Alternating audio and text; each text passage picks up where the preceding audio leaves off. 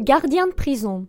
La conciergerie en a traversé des époques, de la demeure de Clovis au VIe siècle au palais de justice au XXIe siècle. D'abord palais royal, c'est au déménagement de Charles V en 1370 que la conciergerie naquit. Il en fit le siège de la justice, contrôlé par le concierge, et une prison pouvant accueillir mille prisonniers. Marie-Antoinette et Robespierre furent même enfermés ici avant leur exécution. Busy Tip.